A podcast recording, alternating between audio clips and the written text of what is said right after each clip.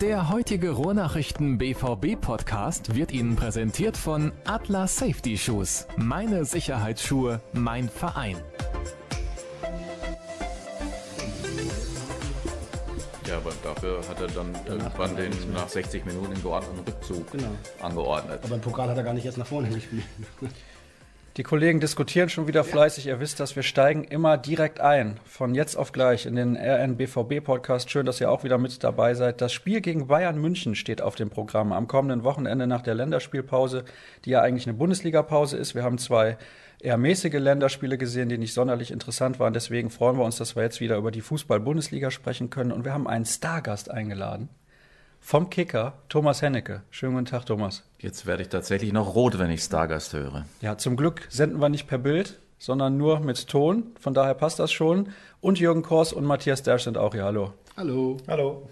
Ja, also dieses Duell, wir nennen nicht das böse Wort, was auf dem Index steht, sondern wir nennen es einfach mal Klassiker. Warum denn nicht? Gibt ja auch ein deutsches Wort dafür. Also, Borussia Dortmund gegen Bayern München war in den letzten zehn Jahren sicherlich das Duell, was in der Bundesliga alle mitgerissen hat und oft auch sportlich begeistert hat. Die letzten Partien waren jetzt nicht so interessant, auch wenn es um ordentlich viel ging wie das Pokalfinale, aber es war jetzt nicht ein hochklassiges Spiel. Werfe ich jetzt einfach mal so in die Runde oder sieht das einer von euch komplett anders? Auch die Bayern werden sich gerne an das 5-1 vor einem guten Jahr erinnern, glaube ich. Ja, aber ich sage jetzt mal die letzten beiden Spiele, ähm, wo Dortmund auch in der Rückrunde defensiv ein bisschen sp- äh, stabiler stand und äh, das Pokalfinale sprachen ja schon Bände. Also es war nicht sonderlich viel Action auf dem Platz. Ne? 0 zu 0 in Dortmund, 0 zu 0 in Berlin, plus Elfmeterschießen, das spricht eigentlich Bände. Was können wir denn erwarten, Matthias, von diesem Spiel am Wochenende? Ein bisschen mehr Offensive? Ja, ich glaube schon. Das ähm, liegt zum einen sicherlich auch in der ähm, ja, etwas veränderten Taktik von Ancelotti zugrunde, der die Bayern schon anders spielen lässt als Pep Guardiola. Es sind jetzt nicht die riesigen, gewaltigen Unterschiede. Das wäre auch, glaube ich, nicht ganz so clever, wenn er das machen würde. Die Mannschaft ist natürlich seit drei Jahren auf hohem Niveau taktisch geschult. Äh, Das Grundgerüst bleibt, aber es ist schon auffällig, dass, ähm, dass sie ähm, nicht mehr ganz so konsequent und früh pressen, dass sie auch nicht mehr ganz so konsequent dann ähm, zurücklaufen. Da hat schon der ein oder andere Bundesligist bislang Lücken gefunden. Ähm, sie haben ja auch schon Punkte abgegeben, zwar immer noch ungeschlagen. Ähm, aber ich erinnere mich an das äh, Spiel gegen Köln, wo es da in der, in der letzten Minute noch diese super Kontersituation gibt. Das sind natürlich Räume, die der BVB liebt und ähm, die er mit seinen schnellen Außen auch äh, nutzen möchte, wenn sie da sind. Von daher erwarte ich schon, dass das Spiel ein bisschen offener, ein bisschen interessanter, vielleicht auch ein bisschen torreicher wird als die letzten Begegnungen. Ich kann mir sogar vorstellen, dass äh, Borussia Dortmund eine echte Chance hat, eine echte Siegchance hat am äh, Samstag. Bayern München macht auf mich keinen überragenden Eindruck in dieser Saison. Die Mannschaft hat gegen äh, Frankfurt, Hoffenheim und Köln Punkte liegen lassen, hat gegen Ingolstadt das Heimspiel nur überlebt, weil Manuel Neuer fantastisch gehalten hat. Ich denke, dass auch Bayern München aufgrund des Stilwechsels unter Carlo Ancelotti noch nicht auf dem Niveau der vergangenen Saison ist. Und wenn äh, Borussia Dortmund mutig spielt, wenn Borussia Dortmund die Bayern beschäftigt und auch ins Laufen bringt, ist alles drin am Samstag. Ja, teile ich auch diese Einschätzung. Ich glaube, dass es wirklich offen ist. Noch ergänzend, der BVB hat ja im, im Supercup, das haben wir jetzt gerade eben noch überschlagen, ja auch eine ganz ordentliche Figur gemacht, auch wenn das personell und systematisch natürlich auf beiden Seiten noch nicht so weit ausgereift war. Und ich glaube, dass die Bayern immer ganz gut zu spielen sind, äh, eben nach so einer Länderspielpause oder ganz früh in der Saison oder früh in der Rückrunde, wenn sie eben noch nicht so richtig eingespielt sind, wenn die Automatismen noch nicht so greifen. Und das scheint ja jetzt auch der Fall zu sein. Also nach äh, dem die auch zehn Tage lang sich nicht gesehen haben, ist es, glaube ich, vielleicht einfacher, gegen die Bayern nochmal was zu holen. Jetzt halte ich mal dagegen. Tut mir leid, liebe BVB-Fans, dass der BVB selber ja nicht in so einer sonderlich guten Form ist im Moment. Die letzten Spiele in der Bundesliga, auch der 5 zu 2 Sieg beim HSV, Matthias, das haben wir in der letzten Sendung diskutiert, war nicht das Gelbe vom Ei, muss ich ganz ehrlich sagen. Man hat 5-2 gewonnen, aber gegen eine Mannschaft, die nicht Bundesliga-tauglich ist momentan. Ja, ist sicherlich was dran. Ähm, ich glaube, man darf aber nicht vergessen, dass jetzt der ein oder andere wichtige Spieler zurückkommt und auch ein bisschen mehr Trainingsrhythmus hat, als das jetzt gegen den HSV der Fall war. Ich glaube, der HSV-Sieg war in allererster Linie mal wichtig für den Kopf, dass man äh, eben nicht mit dem ganz großen Druck in diese Pause gegangen ist. Jetzt konnten alle mal ein bisschen durchschnaufen. Der berühmte Tapetenwechsel, den Thomas Tuchel immer bei seinen Nationalspielern anspricht, den hat's gegeben. Und ja, ich glaube schon, dass man ja jetzt gewissermaßen nicht bei Null startet, aber vielleicht so ein bisschen den Reset-Knopf gedrückt hat und diese kleine ähm, Oktoberkrise, wenn man sie so nennen möchte, hinter sich gelassen hat. Und ja, jetzt mit Volldampf einfach auf diesen deutschen Klassiker hinarbeitet oder hingearbeitet hat und ähm, sich da auch viel vornimmt. Und ich glaube, das Stichwort Mut, was der Thomas vorhin genannt hat, kann ein ganz entscheidendes werden am Samstag.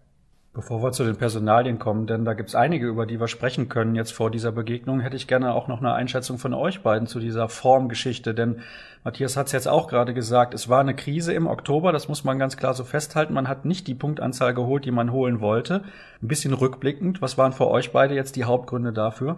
Naja, ich äh, will nicht die alte Platte von den Verletzungen überstrapazieren und äh, ständig laufen lassen. Aber wenn äh, eine Mannschaft äh, wie Borussia Dortmund äh, zehn Spieler, ich glaube in einem Spiel war es sogar elf Spieler ersetzen muss, von denen viele den Anspruch gehabt hätten, auch in der Startelf zu stehen, reißt das schon ein großes Loch hat zwei, die, die dann gespielt haben, waren ein Stück weit überspielt, weil sie äh, ständig ran mussten. Dazu gehören auch junge Spieler wie Usman Dembele, von dem man auch nicht erwarten kann, dass er im Drei-Tage-Rhythmus herausragende Leistungen abruft.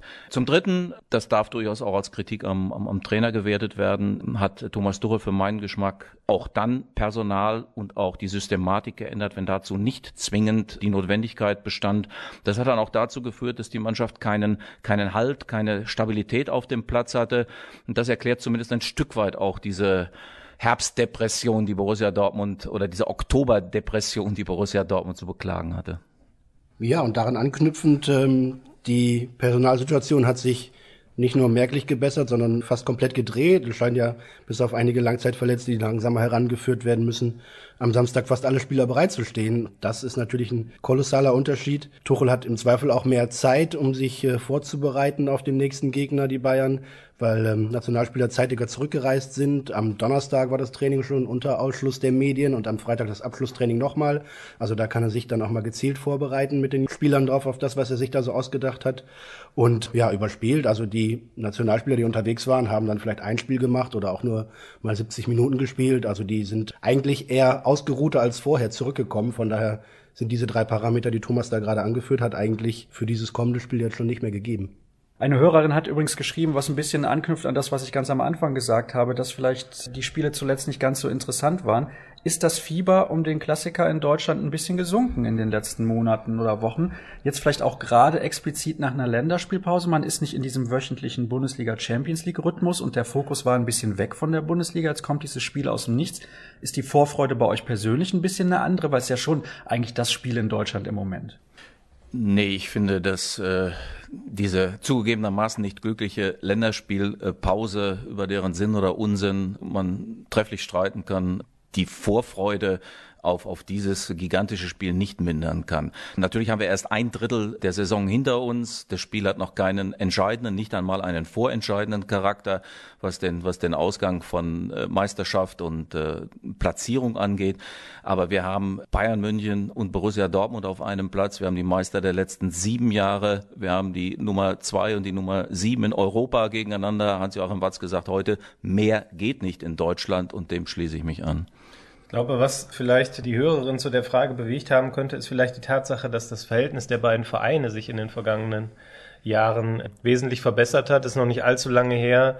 Da haben sich Rummenigge, Michael Zorg und äh, Hans-Joachim Watzke regelmäßig die Giftpfeile hin und her geschossen. Das ist jetzt lange passé. Man hat sich jetzt, glaube ich, darauf geeinigt, dass man für den deutschen Fußball eine herausragende Stellung hat und da besser dann in vielen Dingen auch mit einer Stimme spricht. Man hat im Sommer drei Transfers geräuschlos abgewickelt. Das führt vielleicht dann dazu, dass der Eindruck entstehen könnte, dass das nicht mehr ganz so ein, ja, ein großes Rivalentreffen ist, aber das halte ich für komplett falsch. Sportlich ist das das Maß aller Dinge in Deutschland, auch wenn der BVB momentan nicht auf Platz zwei Bayern Verfolger Nummer eins ist. Aber von der sportlichen Brisanz, finde ich, hat das Spiel überhaupt nicht verloren. Wie langweilig, dass sich da alle lieb haben im Moment, oder? Ja, mag dem einen oder anderen langweilig vorkommen. Ich finde dieses zeitweise übertriebene Aufeinander rumhacken, das es in den vergangenen Jahren auch mal gegeben hat, fand ich auch eher unangemessen und hat, glaube ich, keiner der handelnden Personen irgendwie gut getan. Das hat vielleicht dann die Brisanz hochgeschaukelt, vielleicht auch auf dem Boulevard ein bisschen Radau zu machen. Aber Nee, glaube ich nicht. Also es hilft ja niemandem da, den anderen irgendwie zu bemäkeln und zu kritteln, was der richtig oder falsch gemacht hat oder ob der mal sich verrechnet hat bei der Zahl, die er aufgerufen hat oder irgendwas nicht richtig im Kopf hatte. Wem soll das nützen? Also das, das stachelt vielleicht auch kurzzeitig die Emotionen hoch, dient aber im Endeffekt niemandem. Ich glaube auch nicht, dass es die Spieler in irgendeiner Form beeindruckt, dass Hans-Joachim Watzke und Karl-Heinz Rummenigge so eine Art Männerfreundschaft geschlossen haben. Wenn am äh, Samstagabend um 18.30 Uhr das Spiel angepfiffen wird, dann äh, wollen Thomas Müller und äh, Robert Lewandowski das Spiel genauso gewinnen wie Sokrates und, und, und Roman Bürki. Also ich denke, dass auf dem Spielfeld die alte Rivalität durchaus zum Vorschein kommen wird. Eine sportliche Rivalität, keine, die in, das hatten wir ja auch schon in diesen Duellen, dann automatisch in ein beinhart geführtes Spiel, in ein Übermaß an Aggressivität und vielleicht auch in rote Karten münden wird. Davon geht ihr also nicht aus, dass diese Partie so, so beinhart geführt wird, wie das in den letzten Jahren teilweise der Fall war. Ich meine, klar, Kevin Großkreuz ist ja auch nicht mehr mit dabei, ne? Das war jetzt polemisch, würde ich sagen. Oh, Entschuldigung. ist eigentlich nicht unser Stil hier im Podcast. Nein, aber es sind ja, also beide Mannschaften sind ja in der Fairness-Tabelle ganz oben. Faulen selten, werden häufig gefault. Ich glaube aber, dass es in dem Spiel nicht auf die Fouls ankommen wird. Äh, da muss sich, glaube ich, Thomas Tuchel mit seiner 20er-Grenze keine Gedanken machen. Ich glaube, wir sehen ein fußballerisches, hochklassiges Spiel. Das erhoffe ich mir zumindest und denke nicht, dass wir danach über Fairness oder Fouls sprechen müssen. Schön wäre es natürlich, wenn es wirklich fußballerisch ein hochklassiges äh, Spiel äh, würde und die Spieler sich äh, innerhalb ihrer gesetzten taktischen Grenzen noch einigermaßen kreativ bewegen können. Weniger schön wäre es, wenn beide Trainer ihren, ihren Spielern derartige Fesseln anlegen, dass sie hinterher zwar sagen würden, das war ein Augenschmaus für Fußballlehrer, die Zuschauer aber dann doch enttäuscht nach Hause gehen. Da werfe ich jetzt, Entschuldigung, Jürgen, du wolltest was sagen, aber ich möchte da jetzt kurz was einwerfen. Und zwar kann sich Borussia Dortmund im Moment gar nicht erlauben, wenn man mal auf die Tabelle schaut, dass man da mit einer Einstellung reingeht, mit einem Punkt sind wir zufrieden. Jein. Wenn man diese alte Denke, wenn ich das so sagen darf, noch äh, vor Augen hat oder im Kopf hat, dass Borussia Dortmund nun unbedingt äh, den Rückstand auf Bayern verkürzen muss, um oben nochmal anzudocken, okay, dann mag das so sein, aber Borussia Dortmund äh, hat dieses Jahr zu einem Jahr des Umbruchs erklärt, hat klugerweise äh, Bayern München nicht den Federhandschuh hingeworfen, um äh, Meisterschaftsansprüche geltend zu machen. Ich denke, dass Borussia Dortmund das Spiel am Samstagabend nicht unbedingt gewinnen muss, dass möglicherweise die dann folgenden Spiele sogar noch eine höhere Bedeutung haben, wenn es gegen, gegen Köln und andere Mannschaften geht, Borussia Mönchengladbach. Unentschieden würde Borussia Dortmund am, am Samstagabend durchaus auch schon weiterhelfen. Jetzt bitte, Jürgen. Ja, ich wollte gerne kurz auf den Trainer eingehen. Thomas Tuchel hat ja mit seiner Mainzer Zeit gar nicht so schlecht ausgesehen, häufig gegen die Bayern. Mit dem BVB jetzt in vier Spielen, dann einmal unentschieden gespielt, zweimal verloren, einmal in die Verlängerung und Elfmeterschießen dann verloren. Das wird ihn Wurm. Ne? Also Tuchel ist ja ehrgeizig, äh, wie man es sich gar nicht vorstellen kann und bis unter die Decke, wenn es möglich ist das wird brennen in ihm und er will da sich auch gar auf keine, keine Gedankenspiele einlassen, irgendwie einen Unentschieden rauszuholen oder sowas. Er möchte jetzt endlich mal die Bayern schlagen und da ist der Zeitpunkt auch gerade egal und, und die Vorgeschichte, wie es vor zwei Wochen ausgesehen hat, egal. Dieser Sieg soll jetzt unbedingt her. Ich glaube, den brauchte der Trainer, um äh, sich gut zu fühlen weil Thomas das gerade eben angesprochen hat. Ich meinte das mit dem Zwang, in Anführungsstrichen, dass man gewinnen muss aus Sicht von Borussia Dortmund. Nicht in Bezug auf die Tabellenspitze, sondern schon. natürlich auch auf die Mannschaften, die dahinter stehen. Und ich denke, da tut Borussia Dortmund tatsächlich jeder Punkt gut im Moment. Matthias, du hast ja gerade den Kicker von heute liegen. Da stehen ja immer die Aufstellungen drin, was am Wochenende so geplant wird von den Trainern. Hat der Kollege Hennecke sich denn ausreichend darum bemüht, bei Borussia Dortmund die richtige Elf auf den Platz zu stellen? Ja, da würde ich maximal an einer Position widersprechen vielleicht. Und zwar links hin. genau, wenn wir die mal durchgehen, Böki im Tor, das ist unstrittig, dann äh, Viererkette Piszczek, Sokrates, Ginter, Guerrero. Und Guerrero ist eben auch genau der Kandidat, den äh, ich da vielleicht nicht aufstellen würde. Ich würde den wahrscheinlich ins Mittelfeld stellen und Marcel Schmelzer, der ja wieder seit einigen Tagen im vollen Training ist, auf die Linksverteidigerposition stellen. Und das nicht nur, weil er der Kapitän der Mannschaft ist, sondern weil ich finde, dass man in den vergangenen Spielen, als Guerrero dann hinten links gespielt hat, gesehen hat, dass er als mitspielender, nach vorne denkender Spieler wesentlich wertvoller für die Mannschaft ist momentan als, als Verteidiger.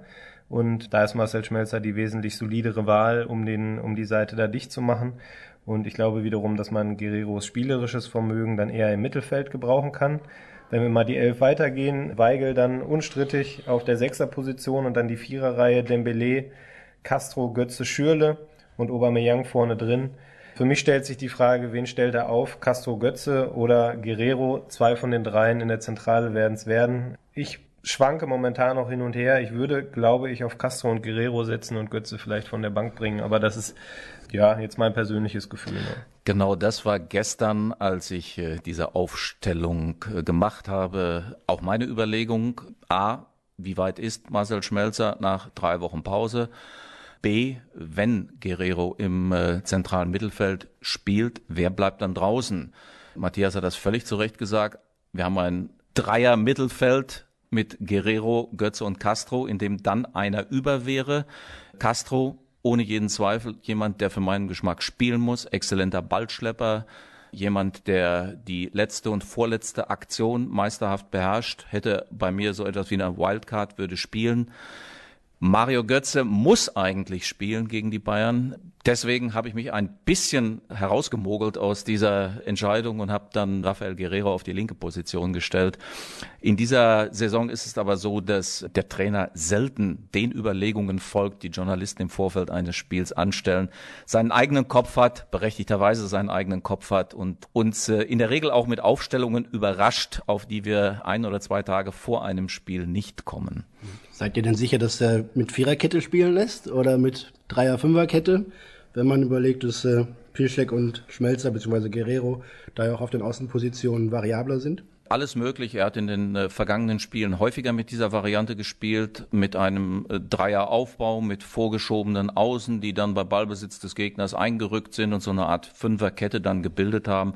Natürlich ist das als taktisches Konstrukt genauso möglich wie das 4-1-4-1, das er in der Mehrzahl der Spiele spielen lässt. Es kann durchaus sein, dass er mit Ginter, Sokrates, vielleicht auch Batra hinten im, im, im Aufbau spielt. Lassen wir uns überraschen. Ich glaube aber, dass die Dreierkette ja theoretisch auch mit dieser Formation möglich wäre. Also Piszczek hat das ja in der vergangenen Saison auch schon mal gespielt. Mhm. Quasi diesen rechten Innenverteidigerposten, wenn man das bei der Dreierkette so nennen möchte. Ich glaube, da ist man mit den Namen, die wir jetzt gerade durchgespielt haben, ein bisschen flexibler, auch wenn natürlich Ginter dann theoretisch auf die Rechtsaußenposition, Rechtsverteidigerposition rücken könnte, wenn man im Spiel sich entscheidet, von der Dreierkette wegzugehen, vielleicht wieder die Viererkette zu spielen. Also da ist der Trainer, denke ich, so oder so relativ flexibel, was die Möglichkeiten angeht, die die Spieler, die auf dem Platz stehen, ihm bieten. Das ist vielleicht in dem Spiel dann auch ein gewisser Vorteil, dass man da eben gut reagieren kann und sich auf den, den Gegner besser einstellen kann. Ich fand, das war, eigentlich ist Thomas Tuchel ja so als Experte für den, für den Matchplan und das In-Game-Coaching, diesen Namen habe ich letztens gelernt, diesen Begriff, berühmt. Fand ich in diesem Jahr bei ihm noch nicht so herausragend. Ich denke an Leverkusen und an Leipzig an die beiden Spiele gegen Bayern, könnte das mal wieder so ein Spiel sein, wo es genau auf diese Fertigkeit ankommt. Für wichtig halte ich nur, dass Thomas Tuchel, der ja gerne auch zu taktischen Varianten greift, mit denen er den äh, Gegner überraschen kann, nicht zu Überdingern oder keine Überdinger veranstaltet wie vor gut einem Jahr in München bei dem äh, 5 zu 1, als er dann äh, aus dem Stand und äh, ohne Not die Viererkette gleich auf, auf drei Positionen geändert hat, wenn ich mich recht entsinne. Und Lukas Piszczek, der seit Menschengedenken auf der rechten Außenverteidigerposition spielt, auf einmal links auftauchte. Das ganze Konstrukt war schrecklich instabil und hat ein Stück weit dann auch dazu geführt, dass Borussia am Ende mit 1 zu 5 geschlagen nach Hause fahren musste. Ja, und ich glaube, gerade die Defensive ist ja momentan auch ein Knackpunkt, wenn man gegen den HSV zwei Tore kassiert. Und auch auf diese Art und Weise, wie man sie kassiert hat, drei Tore gegen Ingolstadt, gegen Hamburg hätte man ja auch noch ein, ein, zwei Tore mehr kassieren können. Dann ist man, glaube ich, als Trainer ganz gut beraten, wenn man da erstmal auf die solide, sichere Variante setzt. Und ich glaube, das ist dann in dem Fall aufgrund der Eingespieltheit noch die Viererkette. Ja, denke ich auch. Gerade weil es auch ein bisschen die Gegneranpassung betrifft. Ne? Wenn man überlegt, dass da ein Robben kommt, dass dann Müller spielt, dass dann Lewandowski dabei ist, wo man sicherlich um die große, große Qualität der Spieler auch weiß vorher und weiß, dass so ein Sokrates im direkten Duell gegen Lewandowski sicherlich körperlich mithalten kann, aber sicherlich auch an seine Grenzen kommt irgendwann. Dass ein Matthias Ginter sich zwar toll präsentiert in den letzten Wochen, aber unserem 1 gegen 1 Duell gegen Lewandowski vielleicht auch bei fünf Duellen dann ein bis zweimal den kürzeren zieht und so weiter und so fort. Die Frage ist auch, vielleicht sagt der Trainer, ähm, ich traue unserer Defensive gar nicht so sehr, vielleicht müssen wir die Bayern komplett hinten beschäftigen und sie mal ein bisschen überraschen, vor allem zu Beginn, um äh, uns da hinten auch ein bisschen Luft zu verschaffen. Also was ich eben schon mal gesagt habe, ich halte es für sehr, sehr wichtig, die Bayern ins Laufen zu bringen, die Bayern zu bewegen. Die Bayern haben sehr, sehr schlechte Laufwerte in dieser Saison und sie haben mit äh, Xavi Alonso in zentraler Position einen nicht böse gemeint, alten Mann spielen, dem man zunehmend anmerkt, dass er in Sachen Fitness, in Sachen Dynamik, Aggressivität und Schnelligkeit nicht mitkommt. Ich halte das für eine absolute Schlüsselposition am Samstag oder eine Schlüsselaufgabe für Borussia Dortmund oder für Thomas Tuchel. Ich glaube, dass man Bayern München über diese Position, über Alonso tatsächlich sehr fordern und möglicherweise auch sehr empfindlich treffen kann. Ich erinnere mich da an ein Spiel, da war Jürgen Klopp noch Trainer beim BVB. Ähm, in München war das, da hat Shinji Kagawa das richtig gut gemacht. Zumindest eine Hälfte lang. Ich glaube, er ist dann im zweiten Durchgang relativ früh ausgewechselt von Jürgen Klopp. Und da hat man schon vor, ja, wann war das, vor drei Jahren vielleicht gesehen, dass Alonso zu knacken ist, wenn man ihn aggressiv unter Druck setzt. Und das könnte in der Tat, das sehe ich auch so, ein Mittel sein am Samstag. Das war bei Klopp ja auch schon mehrfach ein Mittel gegen Real Madrid in äh, Champions League Spielen, ne? Da einfach die, den Spielaufbau bei Real anzulaufen und dann eben damals noch mit Klopps Gegenpressing schnell zu Torchancen und Abschlüssen zu kommen. Immer wieder über Alonso. Aber ich würde gerne nochmal aufs Personal gucken, weil du gerade sagst Robben. Was man aktuell aus München hört, ist, dass Robben wohl nicht spielen kann. Er ist ja mit muskulären Problemen von der Länderspielreise zurückgekehrt. Nach dem Klassiker äh, gegen Luxemburg. Genau. Das ist natürlich dann auch wieder so eine Schlüsselpersonalie. Auf den Außen denkt man immer vom Papier her sind die Bayern super üppig besetzt, aber in der Regel sind äh, nie alle vier gleichzeitig fit.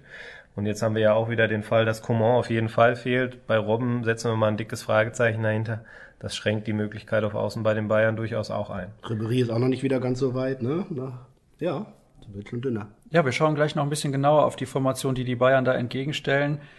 Kann man sagen, Xavi Alonso ist der alte Julian Weigel? Oder Julian Weigel ist der neue Alonso. Mir gefällt der Junge ausgesprochen gut und nicht nur aufgrund seiner vielfach beschriebenen Passqualitäten. Er liegt ja, glaube ich, in dieser Saison wieder bei einer Passquote von Pi mal Daumen 92 Prozent, was wirklich stark ist. Er hat in dieser Saison sein Spiel nochmal in eine, eine gute Richtung weiterentwickelt. Er spielt sehr viel mehr vertikalere Bälle. Er ist deshalb für den Spielaufbau nochmal wichtiger geworden. Allerdings ist das Problem, das hat sich halt eben in, in manchen Spielen wie auch in Leverkusen gezeigt, wenn der Gegner diese Qualität von Borussia Dortmund, diesen Passspieler, diesen Spieleröffner Weigel, konsequent bekämpft, dann hat Borussia Dortmund Probleme, weil auf dieser Position, auf der Sechs halt eben nur Weigel steht. Ich habe häufiger schon mir überlegt oder darüber nachgedacht, ob es nicht sinnvoller wäre, in dieser Phase auf einen zweiten Sechser zu gehen und das Spiel etwas weniger berechenbar, um den Spielaufbau von Borussia Dortmund etwas weniger berechenbar zu machen, weil Mats Hummels, der frühere Spielmacher, wenn man so will, der zweite Spielmacher, nicht mehr da ist, weil Marc Bartra das nicht annähernd so gut kann, wie Mats Hummels das bei Borussia Dortmund gemacht hat, weil auch Matze Ginter und, und, und Papa Sokrates halt eben nicht die Spieler sind, die 50 Meter Vertikalbälle passgenau in den Fuß von, von ihren Kollegen spielen können. Jetzt habe ich meine nächste Frage fast vergessen, um Gottes Willen, weil ich habe so, so gelauscht. Aber ich glaube, Jürgen Kors hat noch was zu sagen. Ja, dann grätsch ich mal kurz rein. Ich glaube, dass dieses Umstellen Dreier-Fünfer-Kette auch damit zu tun hatte. Wenn ich im Spielaufbau drei in der hintersten Linie habe und die Außenverteidiger hochschiebe, habe ich ja zumindest numerisch erstmal mehr Anspielmöglichkeiten. Das hat dem BVB aber in all den Spielen, in denen sie es versucht haben, gar nicht geholfen. Selbst der HSV konnte mit einem mäßigen Pressing immer noch äh, den BVB hinten so beschäftigen, dass dann immer noch der lange Ball von Bürki blieb. Also dieses äh, Problem Spielaufbau ist offensichtlich noch längst nicht gelöst. Castro kann das doch aber eigentlich. Der hat die technischen Fähigkeiten und die taktischen Fähigkeiten auch, oder nicht? Thomas schüttelt den Kopf. Kann der nicht neben Julian Weigel quasi als zweiter Sechser auch agieren, vielleicht ein klein wenig vorgezogen und nicht in dieser Vierer-Offensivreihe? Also prinzipiell kann Gonzalo Castro, der zu Recht eine sehr, sehr hohe Wertschätzung in Dortmund genießt, fast alles. Ich halte ihn aber für wertvoller wenn er, wie man früher gesagt hat, auf der 10 und nicht auf der 6 oder 8 spielt. Ich finde, dass Gonzalo in Strafraumnähe spielen muss. Er ist für mich kein klassischer Stratege, kein Spielmacher, wohl aber einer, der es wunderbar beherrscht, den letzten Ball zu spielen, Aubameyang einzusetzen, selbst auch in den Abschlussbereich zu kommen. Nochmal, ich sehe ihn persönlich in Strafraumnähe lieber als im Mittelkreis. Ich werfe jetzt mal einen Namen in den Raum. Da weiß ich, dass der Thomas sich jetzt, glaube ich, echauffieren wird.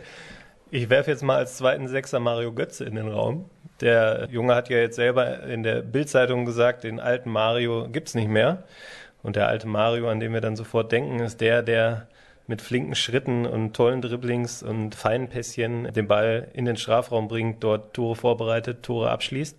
Ich finde, die bisherige Saison gibt seine Einschätzung da durchaus recht. Er ist jetzt nicht mehr der Spieler, der den letzten Pass spielt. Er ist auch nicht der Spieler, der die Tore macht. Dafür hat er sich meiner Meinung nach aber weiterentwickelt, was die Passgenauigkeit angeht, was ja die Ballsicherheit, die schon immer da war, die ist nochmal einen Tick besser geworden. Die Robustheit ist jetzt einfach da. Ich sehe ihn schon ja, vielleicht perspektivisch auf dieser Achterrolle ein bisschen weiter hinten als die Zehn, ein bisschen weiter vorne als die Sechs, um das Spiel dann eben weiter nach vorne zu tragen. Bin mal gespannt, wie die Kollegen das finden. Also jetzt machen wir mal aus dem Podcast ein echtes Streitgespräch. Äh, ich finde, dass äh, Mario Götze mit seiner Bildzeitungsaussage, den alten Mario wird es nicht mehr geben, nicht sonderlich klug argumentiert hat. Ich glaube, dass die Fans genau diesen alten Mario weiter sehen wollen und dass genau dieser alte Mario auch der ist, den Borussia Dortmund verpflichtet hat und auf dem Platz auch sehen will.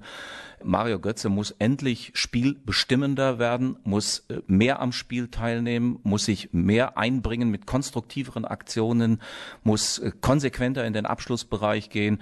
Ich sehe seine Zukunft im Gegensatz zu Matthias ganz klar im vorderen Bereich und nicht in, in, der, in der Kreativzentrale oder wie früher mal jemand gesagt hat, im Maschinenraum von Borussia Dortmund. Mario aufgrund seiner Fähigkeiten, seiner technischen Fähigkeiten, aufgrund seiner Kreativität, aufgrund seiner Abschlussqualität gehört für mich ganz klar viel weiter nach vorne, als in dem Fall äh, das in den Gedankenspielen von äh, Matthias vorkommt.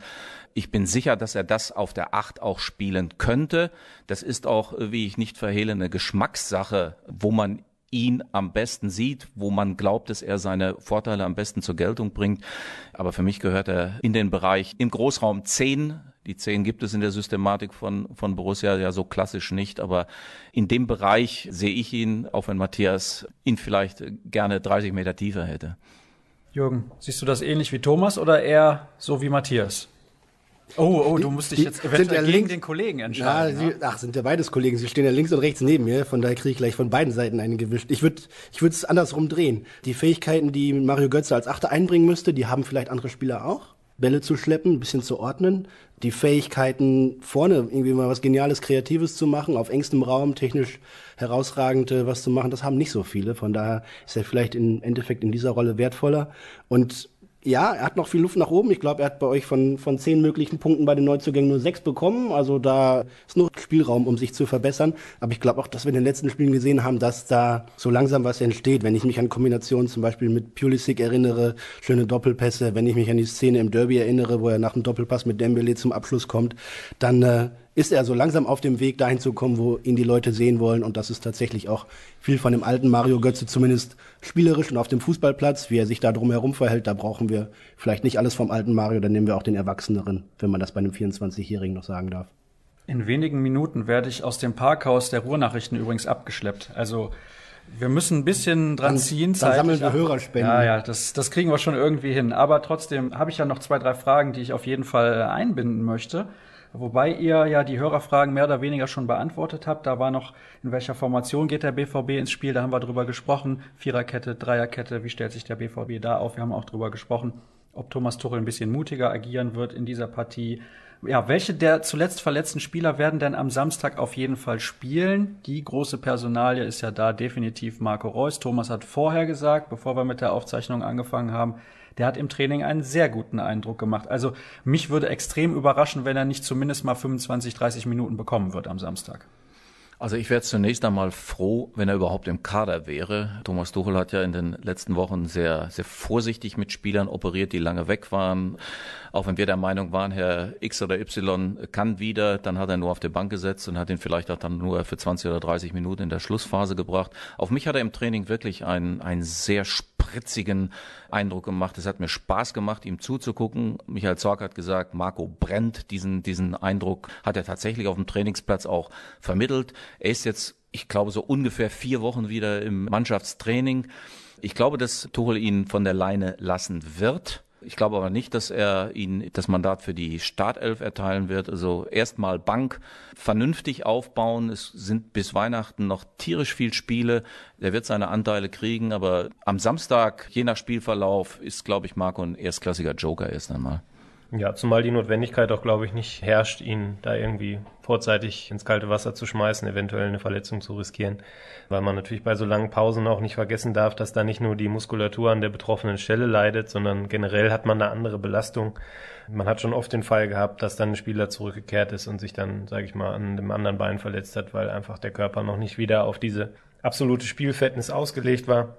Ich denke da ja auch, dass er als Joker in Frage kommt und man hat ja in André Schürle, der jetzt nach der Länderspielpause, die er ja auch in Dortmund verbracht hat, wieder bei 100 Prozent sein dürfte, eine erstklassige Alternative für die Außenbahn, die sonst Marco Reus besetzen würde.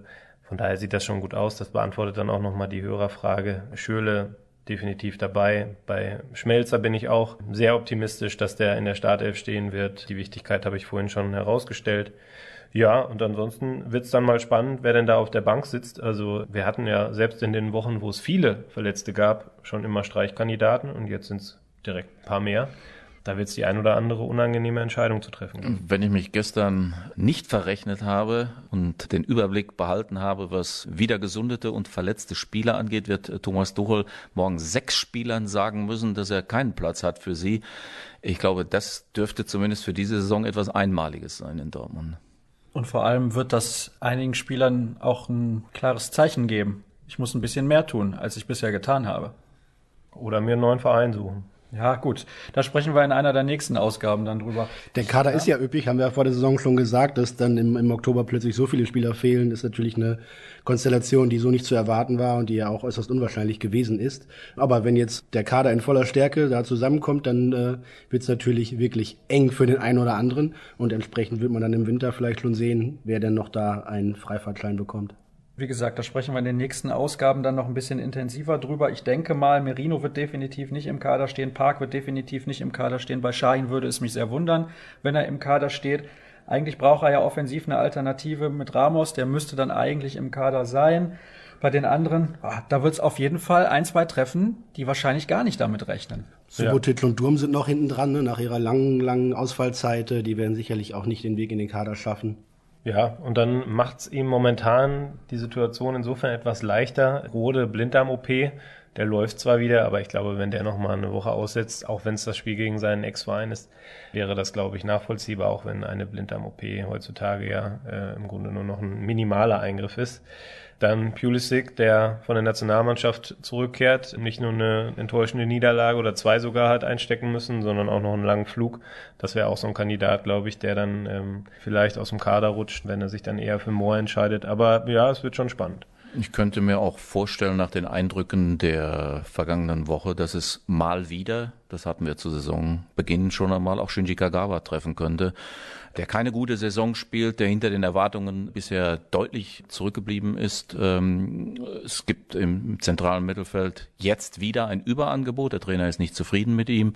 Vielleicht sitzt auch Shinji am äh, Samstag auf der Tribüne. Das wird auf jeden Fall in den nächsten Ausgaben noch heiß diskutiert werden. Da bin ich mir absolut sicher. Ich möchte noch kurz schauen auf das, was die Bayern neben Xabi Alonso noch zu bieten haben. Da sind ja noch zwei, drei andere ganz gute Kicker mit dabei. Ihr habt eben schon gesagt, beziehungsweise Matthias hat es angesprochen, Arjen Robben ist fraglich. Ich hatte auch gelesen, dass Arturo Vidal in der Partie von Chile in der Südamerika-WM-Qualifikation ausgewechselt wurde, obwohl die Bayern vorher groß gesagt haben, muss der denn da unbedingt spielen? Und dann ist er rausgenommen worden, weil er sich irgendwie ja nicht wirklich verletzt hat. Aber steht da irgendwie zur Debatte, dass der am Wochenende nicht spielen kann? Frage kann ich nicht seriös beantworten. Ich habe auch, was Vidal angeht, nur angelesenes Wissen. Er steht in der Tat auf der Kippe. Vidal ist ein Spieler, den ich sehr mag. Ich mag aggressive Spieler. Ich mag Spieler, die äh, unter dem Stempel Krieger firmieren, auch wenn das manchmal ein bisschen irreführend ist, was man äh, darunter versteht. Aber er ist ein Spieler, der auch im, im, im März bei dem Spiel in Dortmund bemerkenswert gut gespielt hat. Sollte Bayern auf ihn verzichten müssen, wäre das ganz gewiss ein Verlust für die Bayern. Was muss denn Borussia Dortmund am Samstag, um so langsam aber sicher zum Ende zu kommen, besonders gut machen, um gegen Bayern München gewinnen zu können? Naja, vor allem eine bessere Balance finden. Borussia Dortmund ist nach wie vor eine Mannschaft, die in der Offensive beeindruckend gut spielt, nicht zufällig mit 25 Toren sogar mehr, ein Tor mehr erzielt hat als die Bayern. Was einfach noch nicht passt, ist das, was pauschal unter Defensivverhalten steht. Die Mannschaft kriegt zu viel Gegentore. Zwölf nach zehn Spielen sind eindeutig zu viel. Sie ist nach wie vor ein bisschen, bisschen anfällig in der, in der Rückwärtsbewegung. Darauf wird es ankommen. Einerseits, wie wir äh, schon gesagt haben, mutig nach vorne zu spielen. Andererseits aber ausreichend Sicherungssysteme zu aktivieren, damit man von den Bayern nicht überrascht wird. Chancenverwertung wäre noch ein Stichwort.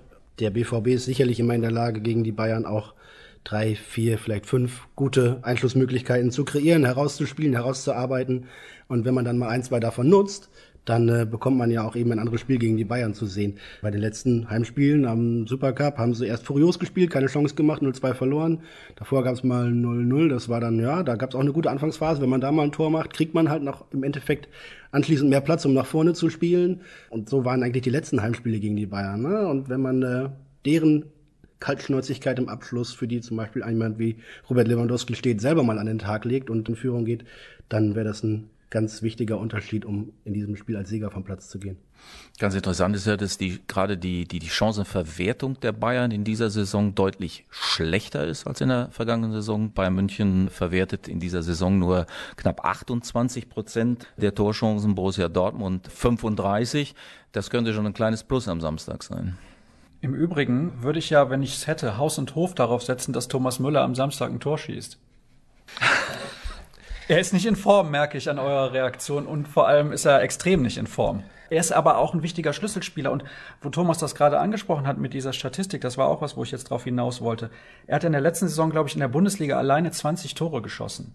Und das sind ja Tore, die fehlen den Bayern einfach definitiv in dieser Spielzeit.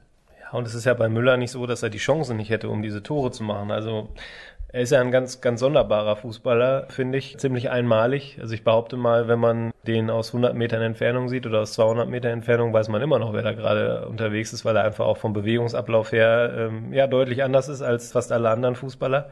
Der schießt manchmal extrem kuriose Tore. Im Moment vergibt er extrem kuriose Torchancen oder beziehungsweise Torchancen auf extrem kuriose Weise ist, glaube ich, für niemanden momentan so richtig greifbar, wo das herkommt. Vielleicht ist er ein bisschen überspielt. Er ist ja auch jemand, der immer mitmachen möchte und der immer auf dem Platz stehen möchte.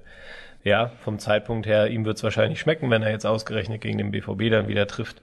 Aber im Moment deutet da relativ wenig darauf hin, dass das dann auch klappt. Nur wenn jemand seiner Klasse so lange nicht trifft, dann steigt die Wahrscheinlichkeit mit jedem Spiel, dass diese schwarze Serie irgendwann endet. Muss ja nicht unbedingt in Dortmund sein. Vielleicht ist es für Thomas Müller ja auch manchmal leichter, wenn er gar keine Torchance hat, sondern den Ball irgendwie zufällig von seinem Oberschenkel über die Linie springt und er nicht frei vor dem Keeper sich eine Ecke aussuchen kann. Denn äh, das Erstere liegt ihm deutlich besser als das Zweitere. Ja, ist ja teilweise gegen San Marino nicht mal möglich, da Treffer zu erzielen. Aber diesen Schabernack habe ich mir für das Ende der Sendung aufgehoben. Oder habt ihr noch irgendwas, was ihr noch gerne anbringen möchtet? Nein, ich sehe Kopfschütteln in der Runde. Gut, dann soll es das gewesen sein mit der aktuellen Ausgabe des RNBVB-Podcasts bisschen länger als geplant, wie jedes Mal im Prinzip. Die Kollegen findet er übrigens bei Twitter at Thomas Hennecke, at Jürgen Kors und at Matthias unterstrich aus unterstrich do. Mich könnt ihr finden unter at Sascha Staat und natürlich alles, was ihr zum BVB wissen wollt, unter at rnbvb oder unter ruhrnachrichten.de. Das soll es gewesen sein für die heutige Ausgabe. Nächste Woche hören wir uns dann wieder. Bis dann. Der heutige Rohrnachrichten BVB Podcast wurde Ihnen präsentiert von Atlas Safety Shoes. Meine Sicherheitsschuhe, mein Verein.